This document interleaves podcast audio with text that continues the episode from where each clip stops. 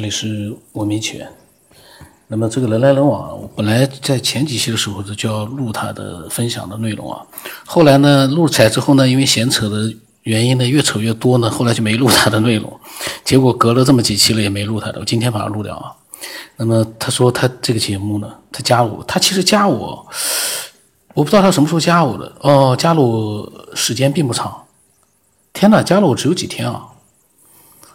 他说。听我的节目听了已经好几年了，基本上每期都听过。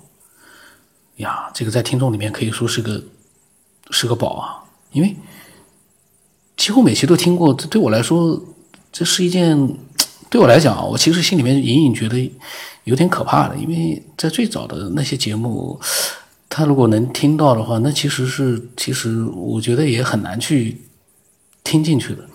他都能听的话，那真的是。嗯，我觉得是非常宝贵的，这个对我来说啊，挺宝贵的听众了，因为他听了几年了。那也可能除了我自己之外，他最了解我了。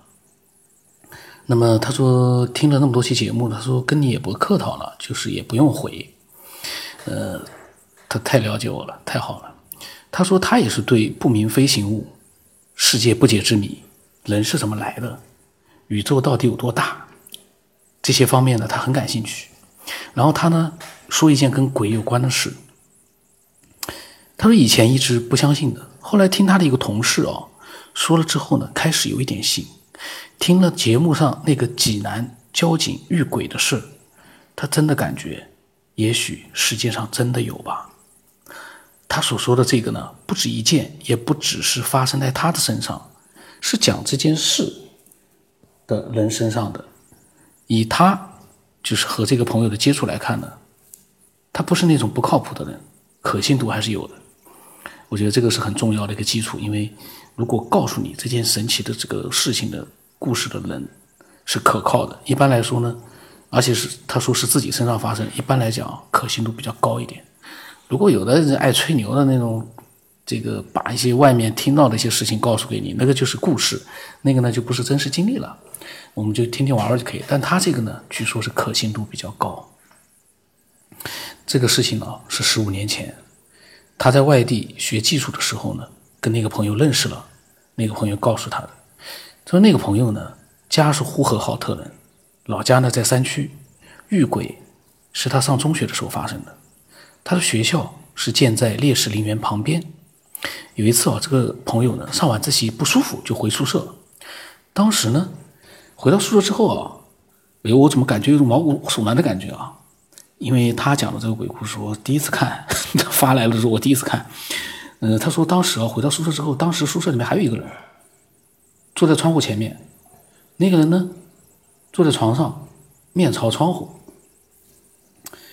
大概到了九八点多钟的时候，不到九点，外面突然起了一阵风，有一种飞沙走石的感觉。然后呢，窗户前面就出现了一个女的。披头散发、没有表情的盯着他们看，怀里面还抱了一个小孩，慢慢的从窗户前面飘上去，小孩还在哭。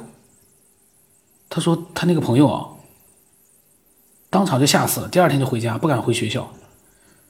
他说那个坐在窗户口的那个同学吓得脸色惨白，啊，这个还还好，我。开始看到这个前面，他说床上还坐了一个人啊，宿舍里面还有一个人，我在以为那个人是其实是鬼。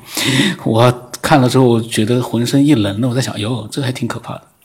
那么他说，因为这个太像电影上面的情节，所以呢，他就问他这个朋友是不是真的，他保证，他说保证是真的。那么我才相信啊，因为一个比较靠谱的朋友告诉你一个真实经历呢。我觉得可信度还是有的，这但是这个到底为什么会这样呢？一个披头散发的一个女的，怀里面抱着个小孩，小孩还在哭，慢慢的从窗户前面飘上去，就在他们面前啊，这换了是谁也都吓懵掉了。后来呢，他又说了几件，一次就是说他们几个男生啊去女生宿舍玩，女生住在二楼，当时聊天的时候。突然，窗户上面伸进来一只黑乎乎、毛茸茸的手，男生呢看见了就去用书打，一打就收回去了。然后几个男生就下楼看，什么也没看到。而且，他们奇怪的是，当时窗户是关上的，玻璃都没有坏，就在这样的状态之下，居然从窗户玻璃里面啊，伸出来一只黑乎乎毛茸茸的手，等于他是穿透了这个玻璃伸进来的。这个事情也是很神奇啊。他说还有一件呢，是他们宿舍发生的，一到夜里面啊。他们宿舍里面就就听到那个从地下传来女人的哭声，他们告诉老师，老师呢不相信，然后呢他又回家告诉他哥哥，他哥哥是警察也不相信，谁会相信呢这种事情？他不相信。后来说的次数多的时候，老师呢就留在宿舍里面，跟他们一起待在宿舍里面，晚上真的听到了，第二天就汇报给了领导，然后呢就学生们自己挖，挖出来一个棺材。学生当时要打开来看看，老师不让，通知警察运走。这个这个事情呢，我就在想，造房子的时候要打地基，打地基的话呢，一般来说都要挖开来，挖一定的深度的啊。他们如果深度比较深的话，他们自己把宿舍挖开来，挖出个棺材。你宿舍里面最起码是水泥地，水泥地下面是有应该是有楼板的。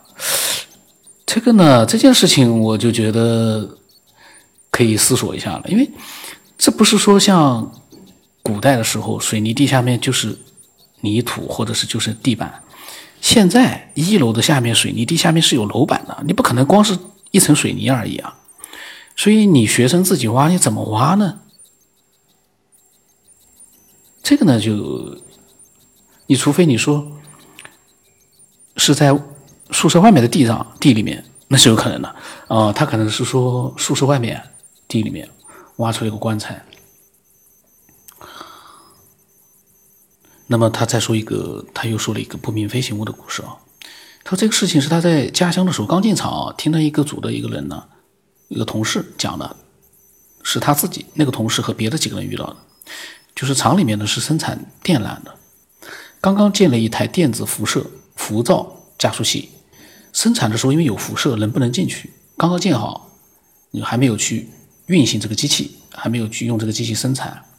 那么厂里呢也有货车，平时不忙的时候呢，顺便也接送一下工人。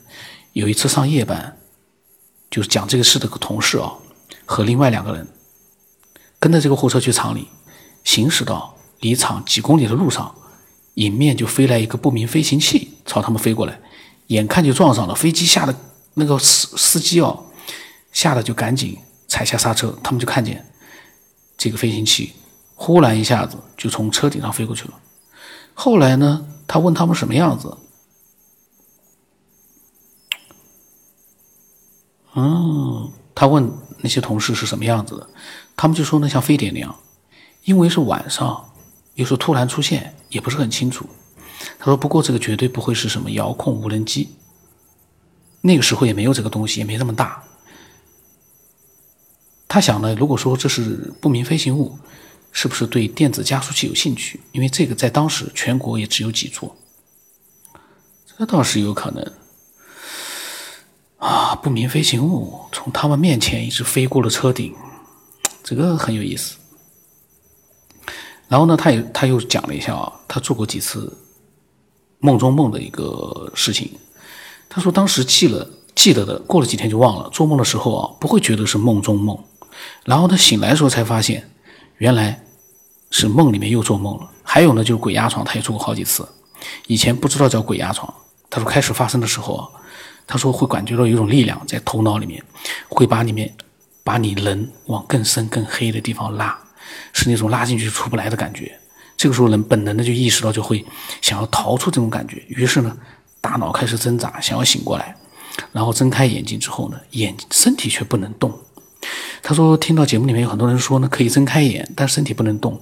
可是呢，从他做过好多次鬼压床的经验来看啊，他感觉到自己睁开眼的时候，其实并不是真正的睁开了眼，那个时候还是在梦里面。当你拼命的想要挣脱那种感觉，最后醒来了之后呢，手脚才能动，那个时候才是真的睁开了眼睛。他的意思就是说，其实你睁开眼睛觉得身体不能动的时候，那时候还在梦里面，还还在被困在里面，还没有挣脱出来。”他说别的也没什么了。他说节目挺好的，希望节目能更新的更快一点。这个呢是很多听众都跟我讲的，希望节目更新的更快一点。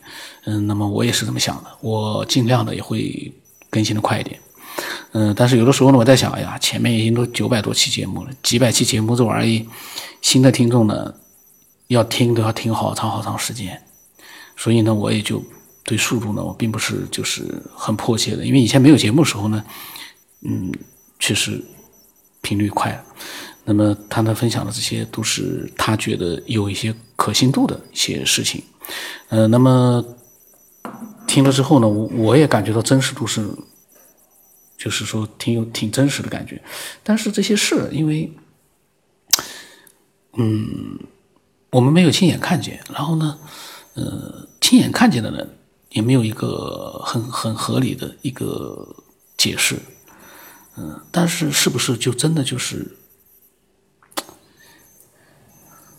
就是鬼呢，可是你说他是，如果说描述的是真的事情啊，从窗户那边一个女的披头散发的飘上去了，你说他不是鬼是啥呢？肯定不是人啊！这个事情，我感觉这也不知道该说什么，因为你说他，他如果不撒谎的话，这个事情很明显，那个不是人啊，从窗户前面飘上去，那哪是人啊？肯定不是人。另外，你说那个不明飞行物。不明飞行物的话，你说它也是有一定可信度的，只不过是我们没有亲眼看到而已。不知道该怎么说。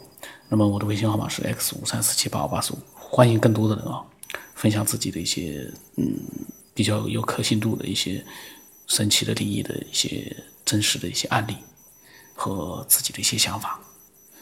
嗯，那么今天到这里了。